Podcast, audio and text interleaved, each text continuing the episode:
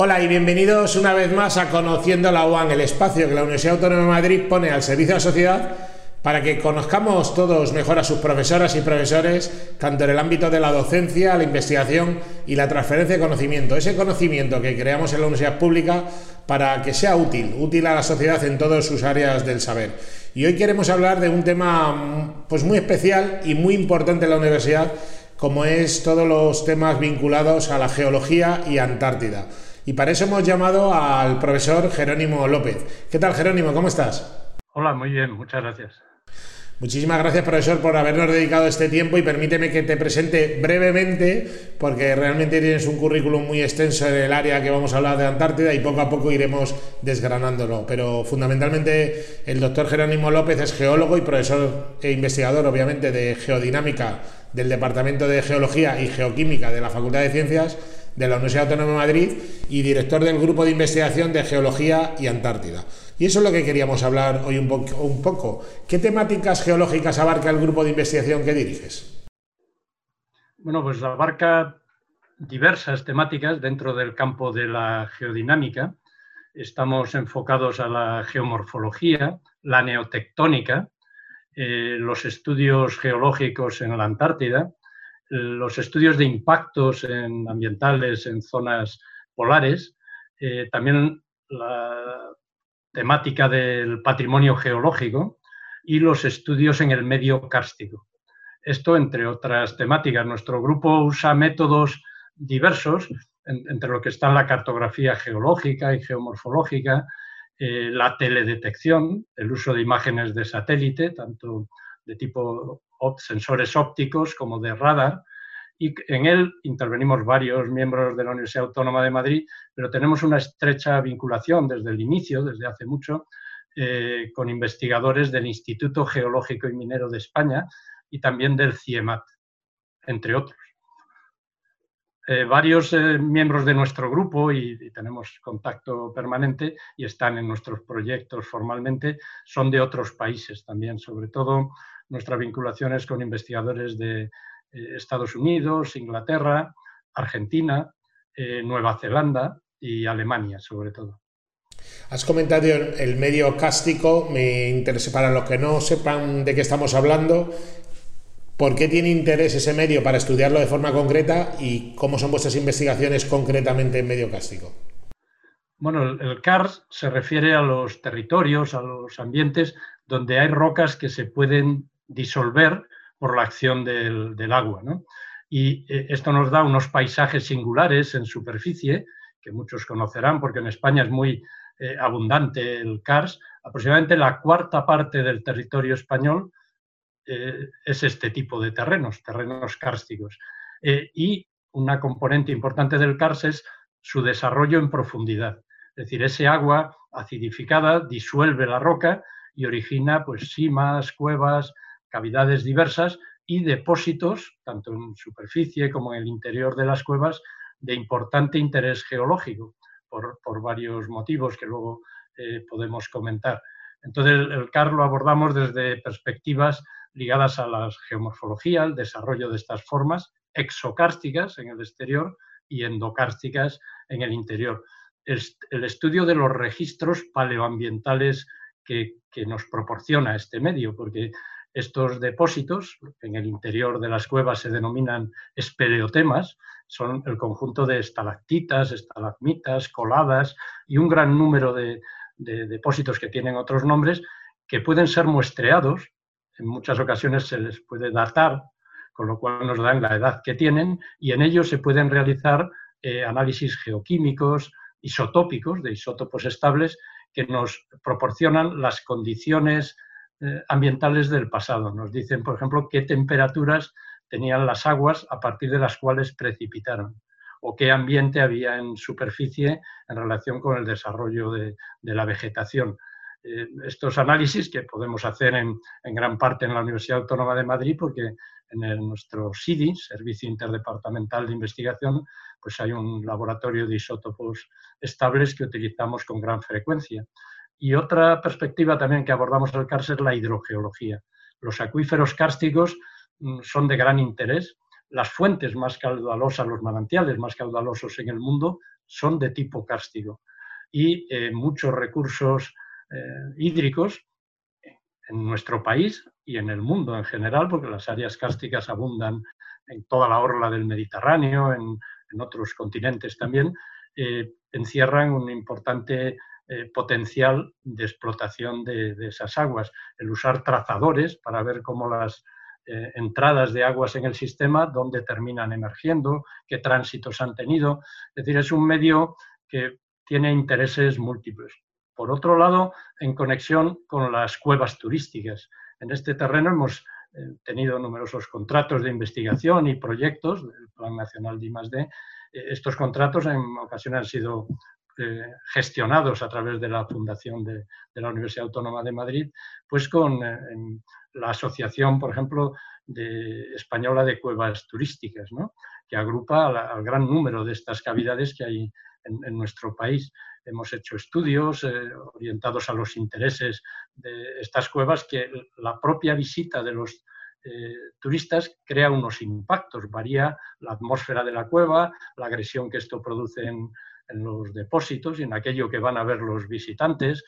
La, propia iluminación a veces crea problemáticas eh, con desarrollos de, vegetación indeseada en, en, algunos depósitos y con algunas de estas cuevas, incluso en cursos de formación para los monitores, los guías que conducen a los visitantes en estas cuevas, pues da un terreno de estudio muy amplio eh, que hemos abordado con más o menos intensidad según las etapas de la trayectoria de, nuestro grupo. Hemos hecho eh, tres tesis doctorales en los últimos años relacionadas a estas cuestiones del, medio cárstico y muchas de estos elementos de las cuevas son de gran interés geológico, incluso de tipo patrimonial, conectan con, esa otra línea de investigación de nuestro grupo.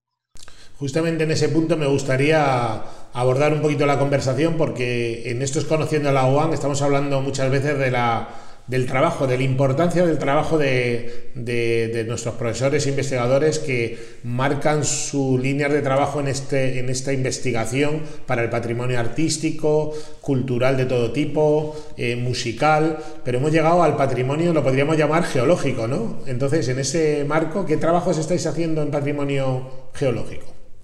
El patrimonio geológico reúne aquellos elementos de tipo geológico que si se perdieran, se dejaríamos de disponer de esas posibilidades extraordinarias que nos eh, ofrecen ciertos materiales geológicos, ciertos depósitos, de reconstruir la historia del pasado.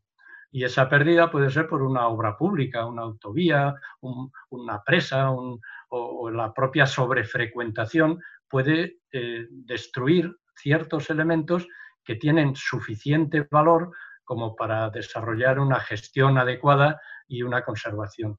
Es, un campo dentro de la geología mm, bastante reciente, pues se ha desarrollado sobre todo en las últimas tres décadas, dos, tres décadas, y en el cual pues venimos desarrollando diversos trabajos desde el inicio de, este desarrollo de, la temática del patrimonio geológico. Hemos hecho también un par de tesis sobre ello, una de ellas hace ya unos cuantos años de tipo metodológico, cómo eh, desarrollar métodos para hacer unos inventarios adecuados. No todo elemento debe ser parte del patrimonio geológico, no todo tiene la misma eh, importancia. Eh, el grado de vulnerabilidad, los métodos de identificación, pero también de gestión de estos elementos del patrimonio geológico. una de estas tesis ha sido en relación con los espacios naturales protegidos algunos de estos elementos están ya dentro de áreas que son parques naturales, parques nacionales.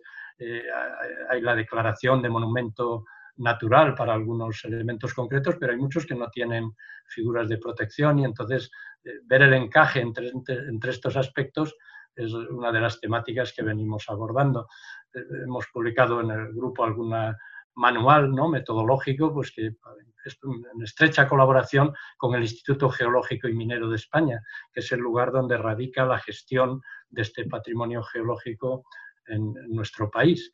Y en los últimos años mm, estamos eh, trabajando muy activamente en la actualidad, vamos, en un proyecto que tenemos actualmente vigente, en la aplicación de estos aspectos a la Antártida, eh, donde trabajamos desde hace años y donde estaba un poco al margen por sus especiales características, de la atención a este aspecto. La verdad es que siguiendo con la línea del patrimonio eh, geológico, un día, no sé cómo, te voy a preguntar cómo se cruzó Antártida en tu camino y en el camino de la autónoma sobre todo, ¿no? Pero aquí déjame decirle a la audiencia que el profesor Jerónimo López ha sido eh, gestor del Programa Español de Investigaciones en Antártida y secretario del Comité Polar Español, así como copresidente del propio comité durante varios años con lo cual eres un especialista en el tema de Antártida, además eres miembro honorario del Scientific Committee of Antártida Research, ¿no? donde has sido hasta presidente varios años. Con lo cual el tema de Antártida no simplemente te pasó por al lado, sino te viste, yo creo que tu vida está unida a Antártida de alguna manera y me gustaría preguntarte cómo, cómo se iniciaron los trabajos de Antártida en la UAN y concretamente tú cómo entraste a trabajar en, en este campo. Bueno, pues esto fue hace ya 32 años.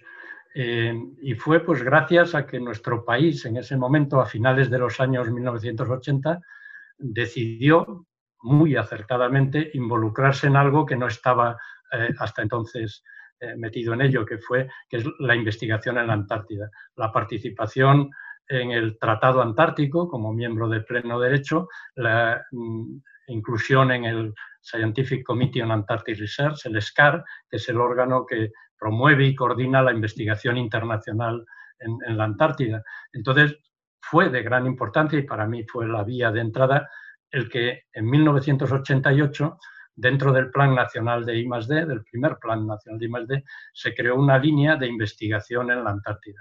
Entonces, los investigadores de las universidades, de los organismos públicos de investigación, tuvimos la oportunidad de presentar proyectos que una vez evaluados, pues fueron aprobados y yo vi que aquello encajaba muy bien pues, con mis aficiones, no solo como geólogo, pero también yo siempre he estado muy ligado a las montañas, al, alpinismo, a la naturaleza en este tipo de lugares, y el hielo y la Antártida pues era para mí un atractivo interesante.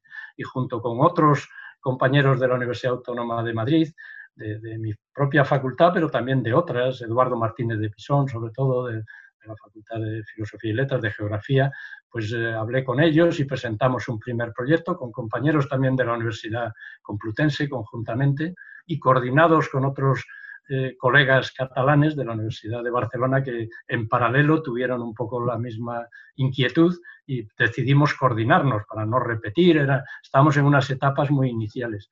Eso también fue el origen de, las conexiones internacionales que luego se han desarrollado mucho y, que se mantienen, en mi caso, eh, con colegas sobre todo del British Antarctic Survey de Inglaterra, porque claro, nosotros éramos muy novatos, no queríamos ir allí a hacer cualquier cosa, a repetir investigaciones que ya habían hecho otros, no teníamos bibliotecas adecuadas, en aquella época no había internet y queríamos eh, acceder a una documentación adecuada. Incluso antes de presentar esta propuesta, el Plan Nacional de I+.D., hicimos dos visitas a Cambridge, donde está el British Antarctic Survey, y nos acogieron extraordinariamente, colegas ingleses que ahora son buenos amigos después de, tanta relación y de estos años, y tuvimos acceso a toda esa documentación, identificamos que dentro de nuestras capacidades podía ser una contribución general. Yo esto lo veo muy recomendable, más cuando uno entra en un campo así nuevo no puede ponerse a hacer cualquier cosa. Eh, eso fue un poco el, inicio, que, que, de manera ininterrumpida pues, se ha llevado hasta la actualidad. ¿no? Hemos tenido desde entonces proyectos continuados unos tras otros, pues que han llevado a numerosas campañas en la Antártida, al principio con investigaciones en las proximidades de las bases españolas en la Antártida, que son dos, en las islas Shetland del Sur. Pero luego yo he participado en tantas expediciones como las españolas con programas de otros países, en el continente, en, las montañas del interior de la Antártida, las Elwood Mountains, donde está la, montaña más alta de la Antártida, en los Dry Valleys, en, la zona de la base norteamericana McMurdo. he tenido oportunidad de, y, de ir fortaleciendo esa conexión internacional que ha sido y es muy enriquecedora en, este caso. Claramente eres una de las banderas más internacionales de la autónoma eh, en, todos los proyectos que estás haciendo en Antártida y me gustaría saber un poco qué proyección internacional tienen esos trabajos que habéis realizado y realizáis en Antártida y cómo también se engancha esta importancia de la investigación en Antártida al final para nuestro planeta. Eh, bueno, la, proyección internacional de nuestro trabajo científico es a través de las publicaciones que hacemos en medios acreditados, las citas que reciben estos trabajos y la utilidad que tienen para la comunidad científica. Pues hemos eh, publicado alrededor de 150 trabajos sobre la Antártida, varios de ellos en revistas bien acreditadas. Publicamos y sobre todo lo iniciamos en esa etapa inicial varios mapas geológicos y geomorfológicos de diversas regiones de las islas de Shetland del sur, del norte de la península antártica, e incluso de alguna isla completa, como el volcán de la isla Decepción, donde está eh, una de las bases españolas. Estos mapas, pues en la actualidad siguen siendo algunos de ellos los, mejores o los únicos de calidad adecuada que, siguen existiendo. Eh, y luego en la colaboración con los miembros de otros países, eh, ha sido también pues, muy intensa nuestra participación como grupo en, diversas iniciativas y programas internacionales dentro del SCAR, el Comité Científico Internacional de, Investigación en la Antártida. Esto es muy importante porque la, financiación la proveen los países a través de sus programas nacionales, pero la identificación de los objetivos, la no superposición de investigaciones y, la búsqueda de, una mayor sinergia y efectividad se hace a través de estos grandes programas internacionales. Y en ellos hemos jugado y tenemos un papel que se mantiene en diversos grupos de trabajo de distintas categorías participamos activamente en los congresos internacionales, hemos organizado varios de esos congresos y workshops en, España en algunos casos, aquí en la Autónoma en alguna ocasión y en otros lugares de nuestro país, pero también en, fuera de, ellos. Y eh, en mi caso, pues he tenido la oportunidad de participar muy activamente en la organización de, esta, de este propio comité internacional y, de mm, ser una de las personas porque está involucrado en la elaboración de los planes estratégicos, el actual plan estratégico vigente, y en un ejercicio muy interesante que se hizo de identificación de las prioridades de la investigación eh, antártica para las próximas décadas. Se aplicó una metodología pues, muy interesante y novedosa que habían desarrollado otros investigadores para otros campos, se aplicó en la comunidad antártica mediante encuestas online y luego un encierro en el que mediante votaciones y grupos de expertos, expertos que fueron seleccionados por la propia comunidad científica, se llegaron a identificar las 80 preguntas claves en todos los campos de la ciencia que la investigación en la Antártida sería conveniente que respondiesen en las próximas dos, tres décadas no ya en los próximos cinco años o diez, que eso pues ya está vislumbrado, ¿no? Y todos los países tienen sus prioridades, sino más allá de eso. Y fue un ejercicio pues altamente interesante. Y en esa línea fue muy interesante, para mí muy enriquecedor, la participación en la organización, el seguimiento y, y nuestro grupo activamente en la investigación dentro del Año Polar Internacional 2007-2008 que fue el, cuarto año polar internacional celebrado en la historia. El primero fue en el siglo XIX y a partir de ahí, o bien cada 25 o 50 años, ahora en 2007-8, hacía 50 años que había sido el anterior año polar internacional, en 1957-58.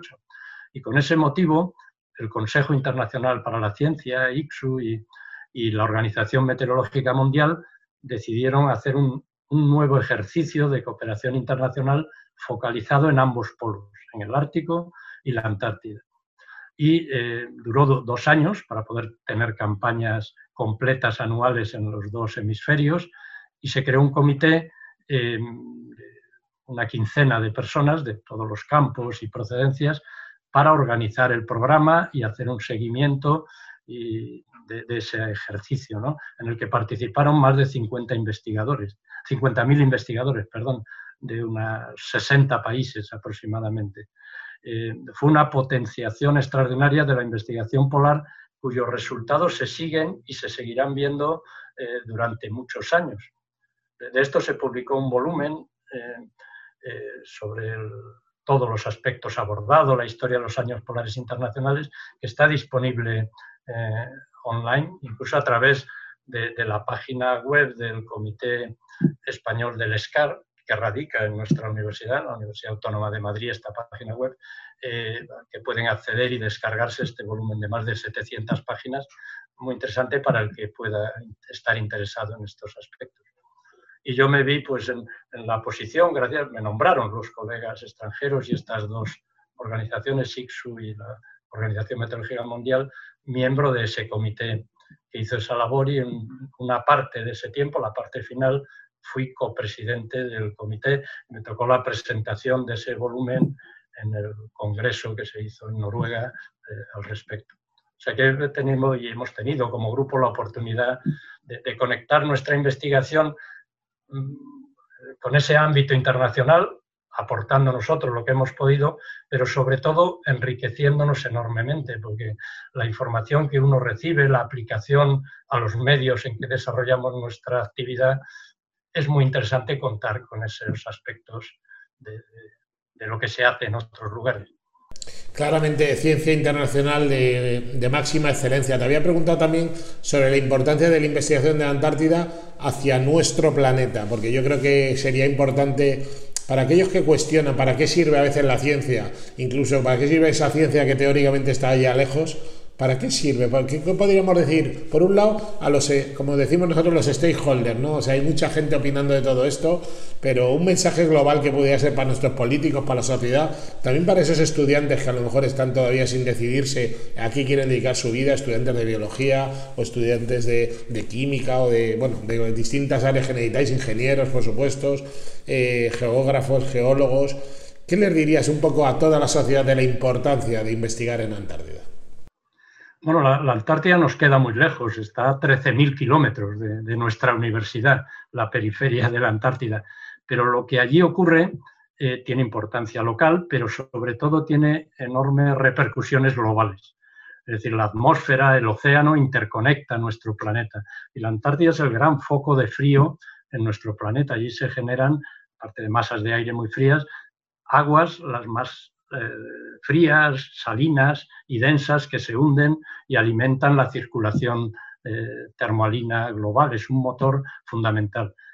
La Antártida, donde se contiene más del 90% del hielo que hay en nuestro planeta, eh, tiene una importancia enorme para el nivel de los mares.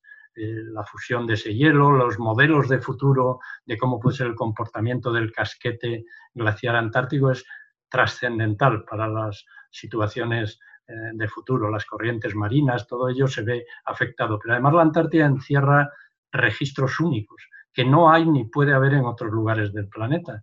El, hielo más antiguo datado hasta ahora en la Antártida tiene 800.000 años y se está ya, eh, está bastante localizado, hielo de más de un millón de años de antigüedad.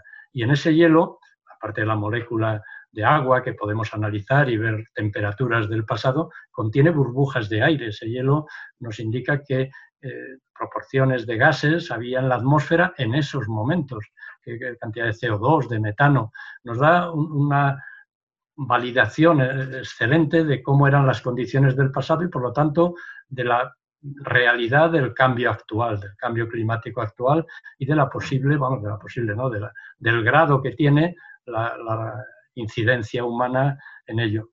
Y la Antártida eh, tiene eh, posibilidades de investigación para todos los campos de la ciencia. El, el, SCAR, el Comité Científico Internacional de Investigación en la Antártida, aborda, tiene grupos de astronomía, la Antártida es una excelente plataforma de observación astronómica, y se estudian aspectos de biología y geología marina en tierra, diversas especies, la adaptación de la vida a, ese ambiente, aspectos ecológicos. Eh, se estudia desde la escala eh, de las grandes masas de aire, de, agua, de hielo, hasta la genética. Eh, es decir, es un campo de investigación muy apropiada para cualquiera que quiera inmiscuirse. Hay además una organización, una comunidad antártica muy interconectada, en la que es esencial introducirse si uno quiere trabajar en la Antártida. Es decir, por el lado científico es un lugar extraordinario, pero además es que es un lugar, iba a decir especial, pero es único en el mundo, en el que el sistema de gestión es multinacional. No pertenece el territorio a ningún país. La Antártida tiene 14 millones de kilómetros cuadrados el continente, lo cual es unas 28 veces más que el tamaño de, de España. Pero el Tratado Antártico abarca todos los mares hasta el paralelo 60 de latitud sur que rodean a ese continente. Es decir, es un territorio amplísimo.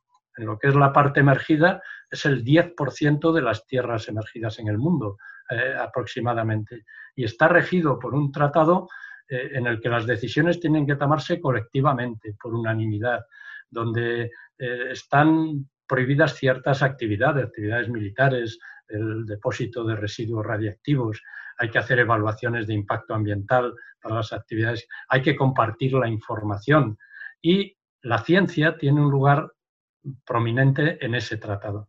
Es decir, el, Tratado Antártico coloca a la ciencia en un lugar prioritario, lo cual hace que las decisiones sobre la Antártida están basadas en, en, conocimiento científico.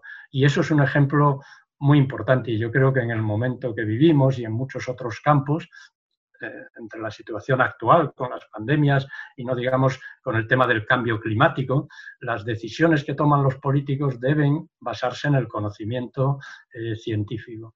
Y en este sentido, la Antártida es un ejemplo extraordinario de la importancia de la cooperación multinacional y de la importancia de la ciencia en este tipo de aspectos. La verdad es que sí, un gran laboratorio vivo Eso es justamente Antártida. Muchísimas gracias. Yo creo que hemos llegado al final de esta conversación, profesor. Ha sido muy interesante, te lo agradezco muchísimo y te doy la última palabra para que la cierres tal como mejor consideres. Pues nada, muchas gracias a, vosotros y a ti en particular por, hacer este tipo de, entrevistas y de hacernos conocer a todos lo que hacen los demás. Yo también eh, tengo posibilidad con ello de enterarme de cosas que hacen mis colegas que, no sabía, aunque los veo con frecuencia por la facultad o por la universidad, pero creo que es muy útil y espero que, lo que hemos comentado también le, sugiera cosas interesantes a alguien. Muchas gracias a vosotros. Por supuesto, muchísimas gracias. Y a todos ustedes, pues les espero en la próxima entrega de Conociendo la OAN. Hasta la próxima.